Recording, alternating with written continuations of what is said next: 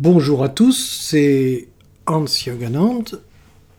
Le titre du texte d'aujourd'hui est L'humilité.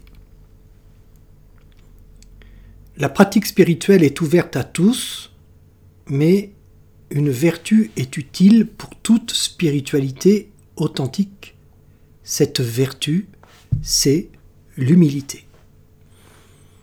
Dans notre société où l'individu est mis sur un piédestal, et où chacun revendique ses droits en oubliant parfois ses devoirs, l'humilité est devenue rare, et souvent confondue avec la modestie, la naïveté et la faiblesse. L'humilité n'est pas l'humiliation, elle est la vertu de celui qui se voit de façon objective sans les déformations suscitées par l'orgueil, la vanité, l'égocentrisme, le narcissisme, le dégoût de soi et les concepts. L'humilité n'est pas dépourvue d'amour propre ni de fierté.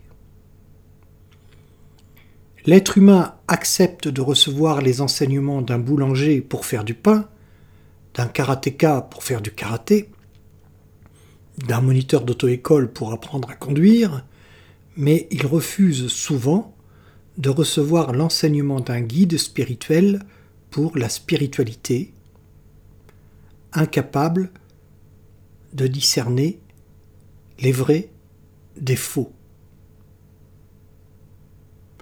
Imaginez quelqu'un qui est perdu au milieu d'un labyrinthe et qui erre depuis des années.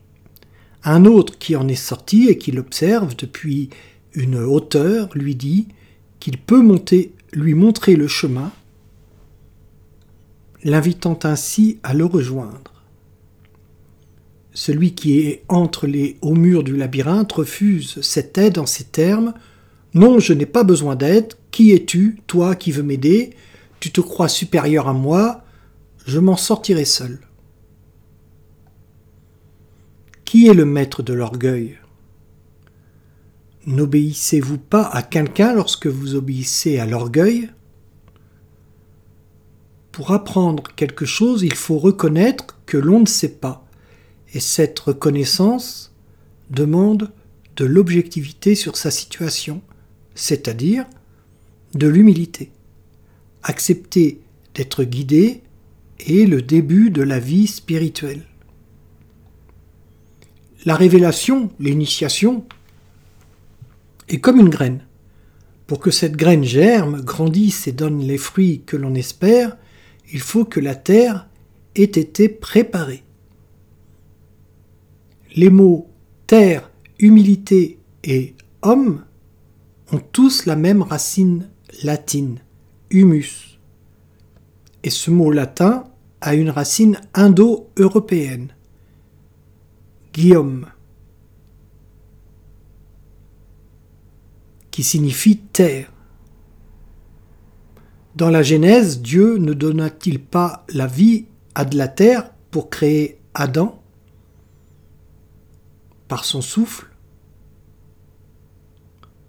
L'humilité est le terreau qui permet à la graine de la connaissance de pousser en l'homme. Sans humilité, la graine ne germera pas.